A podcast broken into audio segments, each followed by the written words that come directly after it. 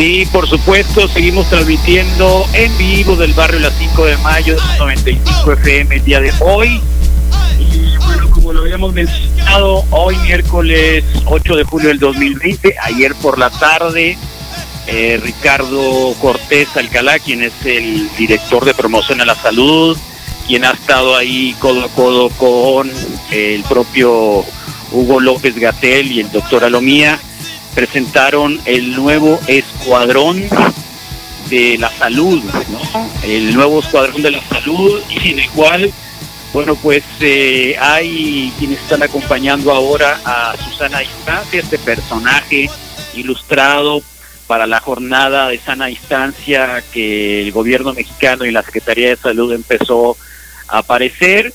Y en esta fase 3, pues se presentaron ahora a varios otros miembros, Refugio, Prudencia, Esperanza y Aurora, eh, que con los mismos colores del semáforo, el semáforo que se hizo a partir de la nueva realidad o la nueva normalidad en México, eh, pues este con una historia que parecería muy a la a la a la del propio Stan Lee, ¿no? Y, resulta que bueno, con todos estos simbolismos que ha traído o ha intentado la cuarta T, nos parece interesante también el, el que Ricardo Cortés haya mencionado a Ernesto Tejeda Yomans, que tocó la puerta de esa secretaría y propuso todo esto eh, que se llama el Escuadrón de la Salud, y también a Dante Bañuelos, quien es el ilustrador y que quisiéramos que nos contara todo lo, toda la historia, a Ernesto Tejeda, quien ustedes van a reconocer perfectamente bien los apellidos, Tejeda Yomans, hermano de la doctora Tejeda Yomans, Malena, que ha estado con nosotros algún tiempo atrás. Así que Ernesto, bienvenido al Reporte Wiki, acá Hermosillo. Hola, ¿qué tal? Buenos días, ¿cómo están? Pues, eh, pues muy contentos. Porque, yo también, yo también, gracias por invitarme. Porque, porque obviamente pudimos familiarizar con esta propuesta y queremos saber, este, digo, de entrada nos parece súper interesante, una muche, una señora con problemas este, de discapacidad o con capacidad sí. diferente, para no decirlo de esa manera también discriminatoria, sí, sí. Eh, una señora mayor y una queer. También, sí, fíjate, y, y, qué bueno que lo mencionas porque se tiene que tener mucho, eh, tuvimos mucho cuidado con los términos y, y, y, cómo se iba a utilizar cada uno de ellos, pero la historia es muy larga, ¿por dónde empezamos?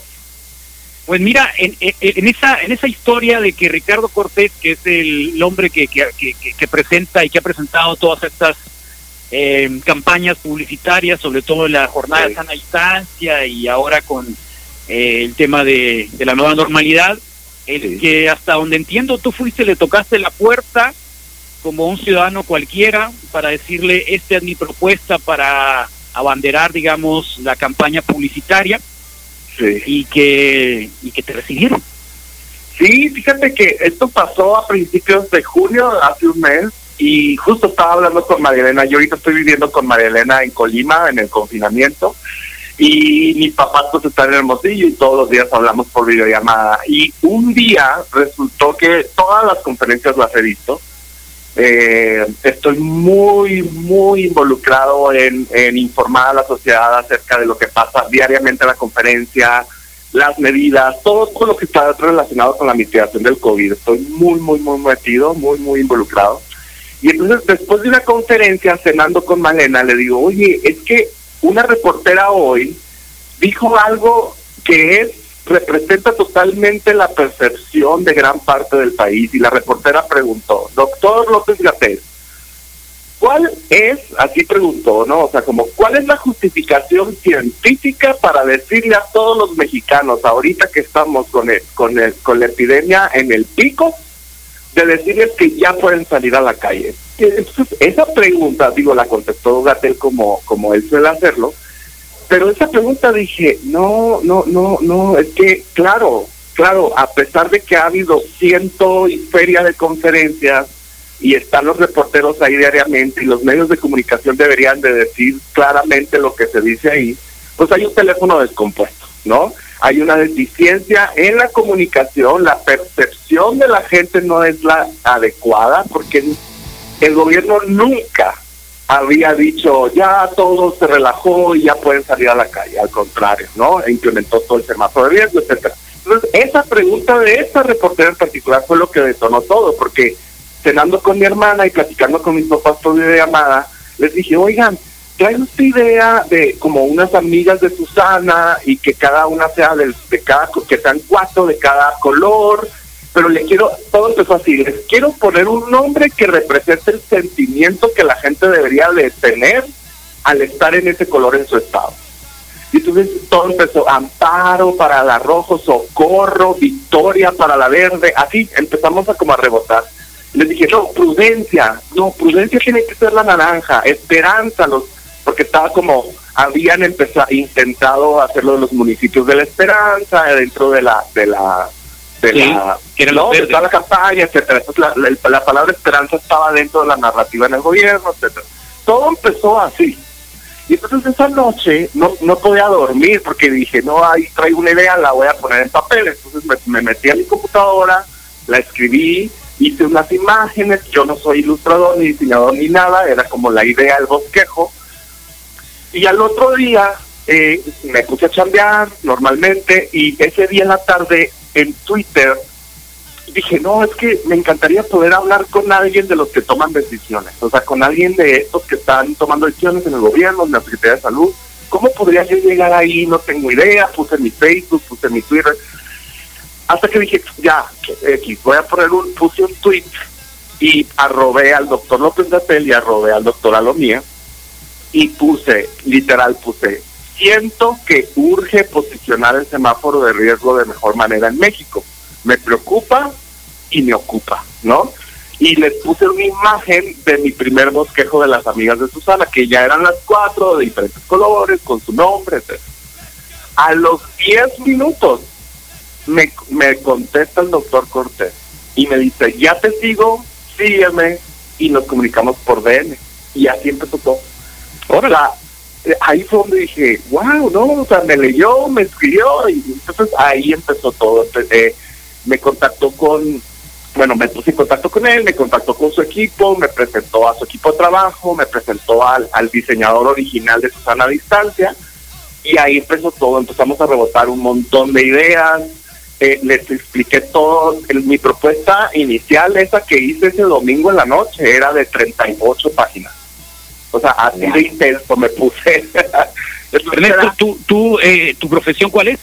Yo soy educador, yo no, yo no soy publicista, yo no me dedico a hacer campañas de difusión, es decir, sé mucho porque me, me dedico mucho a esto y hago mucho marketing digital para mi, mi, mi escuela, eh, tengo una escuela en línea de, de, de, de desarrollo talento en Ok. latinoamericano y los mando a las mejores universidades del mundo. ¿no? Entonces yo me dedico a la educación, pero A la educación, pero bueno, es parte también de un componente necesario para estos temas de, de salud. Sí, sí, totalmente, ¿no? Y entonces así empezó eh, eh, um, y empezamos a rebotar muchas ideas. Lo más curioso de todo esto fue que yo eh, en algún momento ellos leyeron toda la propuesta, eran era una propuesta céntrica que eran las amigas de Susana, así le llamé yo, las amigas de Susana, y eran ocho propuestas complementarias de cosas que yo me daba cuenta de la conferencia y de la información que podían mejorarse, ¿no? Muchos, y puedo tocar en muchas cosas, ¿no? Pero cuando ya nos empezamos a concentrar en, en, en toda la propuesta integral, eh, esto ya fue a finales de junio, estamos hablando de como el, el- a mediados de junio, eh, um, yo les dije, ¿saben qué? Este, voy a voy a hacerles otra propuesta. O sea, yo no me quedo, me quedé como ciclado. Ellos no me pidieron nada, pero yo dije, eh, no conozco a ningún ilustrador, o sea, no conozco a nadie que haga cómics y así, o sea, no, no se me venían a la mente. Y es muy padre esta historia y quiero agradecer porque parte fundamental de todo esto es, es, es gracias a Dante Bañuelos, también el ilustrador, Sí, porque a- a- Dante, la historia es que Dante y yo hace más de 25 años estuvimos juntos en la primaria. Entre, Órale. el- creo que fue tercer año de primaria, el Heriberto. acá en. Hermosillo. Sí, el Heriberto Aja. O sea, el Dante entonces- es de Hermosillo. Sí, el morro es de Hermosillo. Órale. Entonces, eh, Dante le di, entonces dije, me acordé que cuando yo estaba en tercero tenía un amigo que se llamaba Dante y que, le, y que dibujaba increíble, ¿no? Y entonces lo contacté por Facebook y dije, oye Dante, o sea, no sé si sabes, te acuerdas de mí, pero aquí te va. Y todo esto que te acabo de platicar te lo platiqué ¿no? Así está, ya me contestaron, estoy en esa propuesta, y entonces necesito poner eh, ya mi idea, eh, las, cosas que tengo en mi mente ya en los personajes. Y, y le dije, y, y, discúlpame que yo no hago esto con mis amigos, porque no lo hago con mis amigos, pero no tengo dinero. Es decir, te puedo ofrecer eh, que si se hace pro es por México. Esto es por México. Pro bono. Están escuchando en el gobierno. Pro bono, por favor, porque no hay forma, ¿no? O sea, a ver, tengo un poquito, Ernesto. Es decir, no hubo un contrato millonario contigo para hacer una campaña que obviamente en otros momentos y en otras circunstancias del país podría ser eso, una, un contrato millonario. Fíjate que las redes ha rondado mucho todo, se hizo mucho ruido obviamente de lo del, escuadrón. Y me llegaron muchos tweets de esos de cuánto te pagaron y no y ya te vas a Tailandia. Y les digo no miren hay cosas que se hacen. Todo lo que yo hago de en cuestiones de, de COVID ahorita y todo lo que hago para informar y con toda la gente que me he aliado para colaborar y comunicar es por México es desinteresado y es trabajo voluntario y es... Y fue lo mismo con, con este escuadrón de los amigos. Sí, o sea, yo tengo este rollo de que si me preocupa, me ocupa. Yo estoy muy harto de la gente que nada más se queja, se queja y puro hate en, en redes. Y les digo, ¿pero qué vamos a hacer? O sea, a mí me ponen y les digo, ok, ya entendí que estás súper en desacuerdo con todo. Tu hate, ya lo entendí. ¿Qué propones? ¿Cómo quieres colaborar? ¿Qué quieres qué, qué vas a hacer para construir? Porque no, si lo que hagamos así nos vamos a morir todos. Ni, ni, ¿Eh? en términos de honorarios, nada. No, no, no. Es una propuesta que yo le cedí al gobierno. Wow. Totalmente.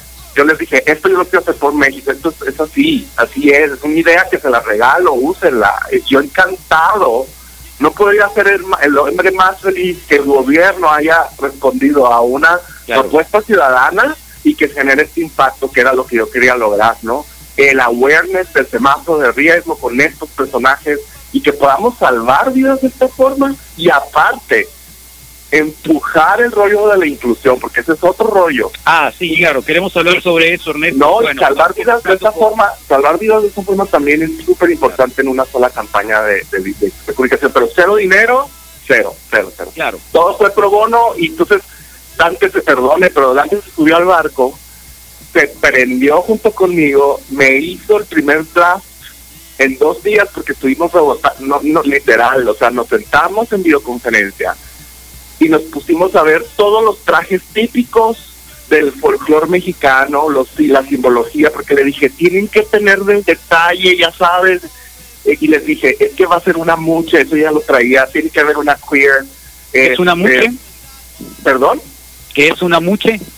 Muche se le llama el tercer género, es una parte de la identidad cultural mexicana de Oaxaca, sí. se le llama el tercer género, es un privilegio tener hijos muches en Oaxaca. Y estábamos conversando un poquito sobre eso acá en la mañana, sabemos que lo que es muche o mu, muche, uh -huh. pero pero digo también hay hay hay, hay muchas historias a, a, partir de eso, ¿no? Es decir, Totalmente. el tercer género que no necesariamente tiene que una connotación sexual inmediata. Totalmente.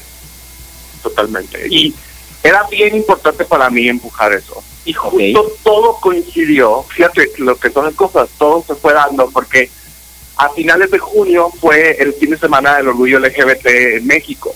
Y entonces yo hice un evento en redes sociales muy grande donde entrevisté mucha gente porque soy activista LGBT. Invité al doctor Cortés porque pues ya lo tenía acá de amiguis en el WhatsApp, ¿no? Oh. Entonces le dije, ¿qué onda? ¿Le entras? Traigo este rollo de, de, de un evento de, LGBT y me dijo, encantado. Fue una entrevista increíble de una hora donde hablamos de las políticas públicas en en la salud para evitar la discriminación, desde su postura, su vida, cómo llegó a donde está y todo lo que hacen para mitigar, no nada más el COVID, sino mitigar la discriminación en el sector salud, ¿no? Increíble. Entonces, eso, eso me, pues, nos conocimos más en ese sentido y justo cuando estábamos estudiando le dije, es que, Ricardo, necesitamos que cualquier persona que vea esta campaña se vea representada. Claro. Y mi idea es que Ya Susana es una joven heterosexual blanca, se acabó. Todas van a tener test de diferente color, si te fijas, todas tienen test de ¿Tienes diferente familiarizado en alguien cercano, familiar, amigo, a alguna de ellas, a Refugio o a las otras tres? Como que si me inspiré en alguien, mira, sí, sí, sí me he inspirado en gente que tengo muy cerca de mí. Total. ¿Podríamos saber? sí, sí se podría saber. Eh, he platicado con mucha gente y sobre todo cuando estaba trabajando en, en esta eh, propuesta, yo, yo, daba, yo era director de un Tec Milenio en la Ciudad de México y tenía un alumno que era tenista profesional, pero decía de ruedas.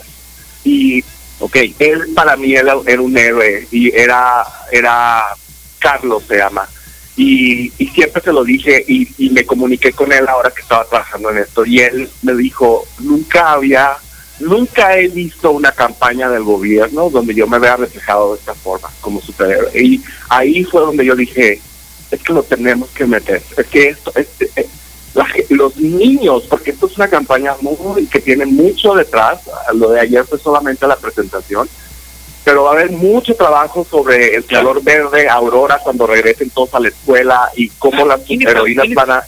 La señora verde, o la señora verde. Ajá. Queer, dice características queer. Tengo muchos amigos queer. Yo soy activista LGBT. Tengo muchos sí. amigos trans. Tengo muchos amigos queer. Tengo un amigo muy Pero queer querido que es como hombre o como mujer, ¿no? Sí, Sí, sí, sí, sí, sí, sí. No tiene nada que ver. Muchos pueden ser hombres o mujeres de nacimiento, pero acuérdense que el género está en el cerebro, no en los claro. genitales, ¿no? Eh, queer y, y, el hecho de, de, que haya gente no binaria, hay mucha, la gente no sabe lo que es queer, no sabe lo que es no binario, y es bien importante porque me han estado llegando muchos mensajes a través de las redes sociales después de lo de ayer y me encanta porque les digo, me dicen, oye, ¿y con qué pronombres nos podemos dirigir? Y eso, eso es el objetivo de esto. Ah, y les digo, yeah. bueno, cuando te encuentres a las, a las heroínas, tú les preguntas a ellas con qué pronombre les gustaría a ellas que se fueran referidas. O si utilizas un pronombre neutral, pero tú les tienes que preguntar. Entonces eso es parte de educar y que todo el mundo se vea reflejado ahí. La, la adulta mayor, la, la, la, la, doña refugio, ¿no? La roja, prudencia, eh, una persona con discapacidad, una, una eh, eh, mujer, mucha, en este, en este caso, mucha alguna, mucha alguna significa nació con pene y, y, y, se identifica como mujer ahora. Claro. Y, este, y, y cuidar alguien no binario, que no se identifica con un género en específico, y que sean heroínas y que los niños y los jóvenes vean eso y se vean reflejados y que todo esto nos ayude a, a seguir las medidas del semáforo de riesgo y combatir todo y mitigar todo el COVID, estamos salvando vidas de, de, de muchos sentidos, siento yo, ¿no? Eh, de salud, de COVID, pero también salvando vidas por, por, por sentirse parte de una sociedad que Ernesto, es súper importante. ¿Cuál es el objetivo final de salvar vidas con este escuadrón? Digo, porque lo has mencionado mucho, salvar vidas, salvar vidas salvar vidas. Es que es que la información, eh, el buen manejo de información y el obtener buena información, pues quita los miedos y la ignorancia y eso. ¿No te ha parecido que... que los medios o los grandes medios o las grandes planas no han sido proclives a la a salvar vidas? Totalmente, mira, yo siento, y esto es algo, una opinión muy personal, ¿Sí? yo he visto las 130 conferencias vespertinas, todas y hago un resumen diario en mis redes sociales de todo lo que se habla ahí, con números, soy ingeniero, explico las gráficas, explico por qué sí se puede comprar de una forma, por qué no, okay. cómo se deben de hacer, todo. Todo eso me lo sé al 100, te puedo decir cualquier número. Pero a mí lo que me da mucha impotencia y que fue parte de este detonador de yo poder hacer esta propuesta es que hay un teléfono descompuesto.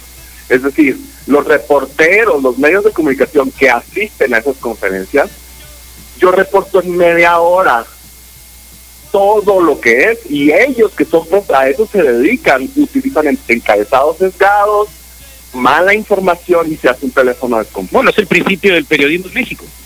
Ese es, el principio del periodismo en México. Entonces, de alguna manera yo puedo aportar desde mi trinchera. Sensacionalismo, si no hay sensacionalismo. Totalmente, el clickbait y, y, y, encabezados que le den clic por, el amarillismo, lo entiendo. Pero es una realidad que tenemos que asumir y yo desde mi trinchera hago lo que puedo para, para mitigar eso también. De acuerdo. Sí. De acuerdo, Ernesto. Oye, pues eh, encantados, encantados de, de estar esta mañana con Ernesto Tejeda Yomans, eh, quien es junto con Dante. Bañuelo. Dante Bañuelo, le mando un saludo. Le mando un saludo. Amigo de la primaria. Sí, sí, sí. Qué historia, ¿eh? Qué buena historia. Eh, de verdad. Y sobre todo en esta preocupación de, de salvar vidas. Totalmente. Mira, te voy a decir antes, yo sé que me tienes que cortar, pero te voy a decir algo. Mi hermano es médico, internista, está en el Chávez en un hospital COVID tu hermano. Es, eh, eh, eh, mi hermano, Armando Tejeda, doctor. Le mando muchos saludos. el que vivía en Tijuana, ¿no? no, no, no, ese, era yo. ah, eras tú. Sí, el de Tijuana era yo. la cabina eras tú? Ese era yo, sí, sí, sí. Ah, Ernesto, fíjate. Y el otro, mi otro hermano es médico, está en Chávez, en el, en el frente. son los héroes de la vida real. Estos son realismo mágico, lo que hicimos acá con el escuadrón, pero estos son los héroes en la realidad sin duda. Eh, es mi mejor amigo y entiendo perfecto por lo que están pasando.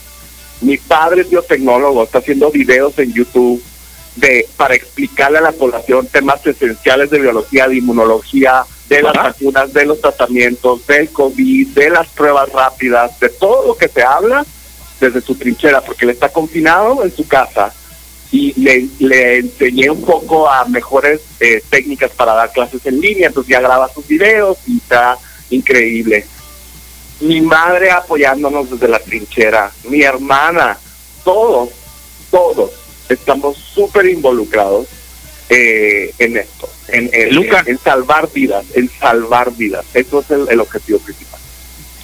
Bien, eh, es muy interesante ¿eh? porque nosotros tenemos acá no una sociedad, pero sí una colaboración constante con unos colegas que se llaman Verificovid, que es un equipo que precisamente está compartiendo la información.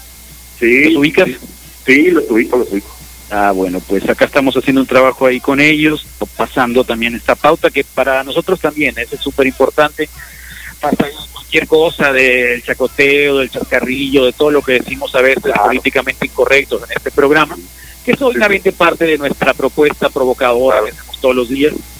Eh, eh, pero creo que aquí nos detenemos un montón para poder, digamos, entender de que sí, esta información que estamos dando respecto a la realidad que se vive frente a la peste, la pandemia, eh, puede dejar en riesgo vidas.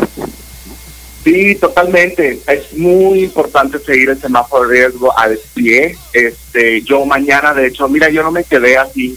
La mañana tengo una reunión con regidores. Quiero hacerle llegar una propuesta célida. Quiero llegar con Claudia Pavlovich. Hay ¿Qué has visto? ¿Qué has visto del trabajo que se ha hecho acá a nivel estatal y a nivel local? ¿Qué, qué, qué opinión tienes?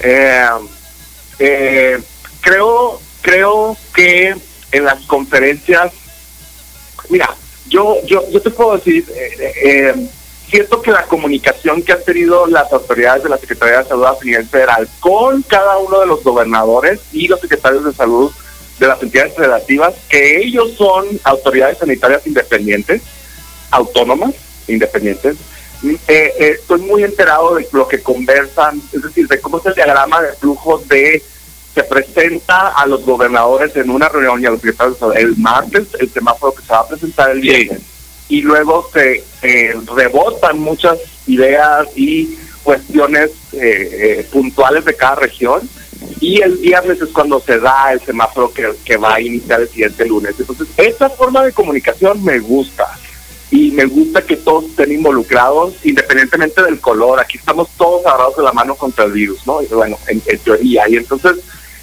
tengo mis asegúnes, obviamente, con algunas políticas públicas que se han gestionado localmente en Sonora, sobre todo las que tienen que ver con,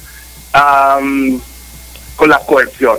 Es decir, con, con eh, que no se están alineando a lo que el gobierno federal ha dicho de aquí estamos apelando a la solidaridad, no estamos apelando al castigo individual, las medidas son de los lugares a donde la gente va, los, las, las, las, las medidas no son a la persona, son a las circunstancias, a, los lugares a los que pudiera ir. cuando cuando ves que tu hermano está en el frente de batalla en el Chávez y que te das cuenta de que hay un montón de gente que realmente le importa un pepino el hecho de que contraer con coronavirus o infectar a alguien más, ¿te hace pensar lo mismo? Me da mucha impotencia, me da muchísima impotencia. Yo hablo con mi hermano seguido y entiendo, hay una realidad muy difícil eh, que me puede, me da mucha impotencia eh, de que hay un problema muy grande en México, creo yo, esto es lo que yo pienso, de conciencia social, ¿no? Hay muy poca conciencia social y lo ves desde el día uno que se saturaron los coscos por papel sanitario. Es decir, yo me salvo, me vale un pepino la comunidad. Mientras yo tenga papel por una cosa tan ridícula, pero ahí te puedes dar cuenta del grado de conciencia social que podemos llegar el consumo de medicamentos también, ¿no? El consumo de medicamentos irracional eh, por, por, por esta ola de fake news, donde todos los días se dice esto no es cierto, esto no es oficial, aquí están los documentos, no, por favor no lo hagan, y que eso produce eh, deterioro a la salud, ¿no? Entonces hay una ola de fake news mezclada con una gran eh, eh, eh, eh como inconsciencia social en la población y añádele todavía el factor de que solamente de que politizan la la, la, la, pandemia. Entonces hay gente que no se va a poner a ver la conferencia solamente porque está de color guinda y porque todo lo que se diga ellos van a decir lo opuesto que es muy respetable pero que al final si mezclas todos esos tres componentes pues se convierte en algo muy preocupante. Y nos preocupa, nos debe de ocupar. Eso es lo que, el mensaje que quiero mandar a la gente que nos está oyendo. Es decir, hate hay un montón, es muy fácil estar enfrente de una computadora, pero de ahí a dar un paso de los del un millón de personas que echa hate, una persona hace algo. Entonces, ¿Te desesperado que el aplanamiento de la curva aún no se ve todavía en descenso? ¿El que el aplanamiento de la curva qué, perdón? no, no, no se le ve algún descenso hasta el día de hoy? Pues eh, yo difiero un poco de esa, de esa afirmación, ¿no? Como lo han dicho en las conferencias, hay una curva general mexicana y cada región tiene su curva. Hay muchas curvas que ya van en descenso de las 32. En general ahorita estamos en meseta yendo para abajo y bueno, hay que ver porque la, la pandemia inició en diferentes semanas en diferentes estados de la República. Eh, la curva, esto no lo va a entender mucha gente, pero la curva está aplanada y está muy aplanada a comparación de cómo pudo, haber estado. La cuestión es de que aún no hemos visto cuándo va a descender. ¿Sabes qué es lo que pasa? Sí, me genera un poquito también como de, ah, ya sabes, como no baja, no baja o no baja como quisiéramos. Y entendemos Pero, pero eh, eh, eh, no sé, a mí, a mí lo que más me preocupaba era que se saturara el servicio de salud, ¿no? Y el hecho de ir viendo cómo se van escalando, eh, cómo se van poniendo a disposición los nuevos hospitales COVID a medida de las necesidades regionales y cómo la curva nunca estuvo lo suficientemente alta como para rebasar al 100% eso y que nos hablan de los porcentajes de seguridad que deben estar abajo del 30, yo veo muchas cosas, me dicen muchas cosas, mi hermano también me dice muchas cosas, pero también lo que le digo a la gente es que no podemos asumir que una realidad local es la realidad global. Entonces, no puedes asumir que lo que a mí me dijeron y a mí me pasó y lo que a mí me están diciendo mis cercanos es la realidad, porque te estás quedando muy corto. Hay que ver el big picture, ¿no? Y creo que eso nos hace falta en México, ver el big picture también. Ernesto, oye, pues muy contento de verdad de tenerte acá. Eh, qué bueno que nos respondiste. Y en friega, de volada, lo, de, volada lo organizamos, pero... Una familia súper requete contra eh, genial, por todos lados. Lo estamos confirmando en este momento, obviamente. Así que les agradecemos mucho que nos hayan tomado en cuenta para conversar sobre esta sobre este escuadrón de ayuda a Susana. Sí. Y ojalá podamos tenerte en algún otro momento, si es posible, en periodos más cortos, para que nos vayas dando tu opinión sobre cómo va el tema de la peste y la pandemia y claro yo he encantado de la vida. está llevando el gobierno. Yo he encantado de la vida. Ahí nos ponemos en contacto. Muchos saludos a mi familia a mi sobrino a todos los que me están oyendo. Este gracias a ustedes por la oportunidad y a seguirle dando. Si nos preocupa nos ocupa. Hay que darse gracias Ernesto. Ándale, gracias a ustedes, Eso. bye. Ernesto Yomans, perdón, Tejeda Yomans, es ingeniero, educador, hermano de nuestra amiga, la doctora Marilena Tejeda Yomans, el mundo de Malena, ¿se acuerdan, Misael? Por, por supuesto, ahorita lo vamos a recordar, nada más buscamos el, el, el, el intro que teníamos para ella, ¿no? Bueno, pues eh, algo que te haya quedado sobre esta, esta necesaria charla con Ernesto. Si te preocupa. Eh, creo que creo que desde la trinchera, Carlos, es, es una enseñanza básica, es elemental, eh, hacer por influir en tu mundo en lo más inmediato para, para quizás sí conseguir que, que esto sea mucho más grande. Creo que la iniciativa es muy simple, más es menos, Carlos, digo, menos es más. Entonces, desde cada trinchera creo que Sí. esto puede, creo que debe ser, debe ser ejemplar. Muy bien, Misa. Está bueno, vámonos con algo, con un tema creo que va a ser bastante interesante. I Will Survive, esto es Cake. Y regresamos para darle un repaso rapidísimo a los flashbacks. Esto es el reporte wiki. Gracias a, a toda la familia Yomans.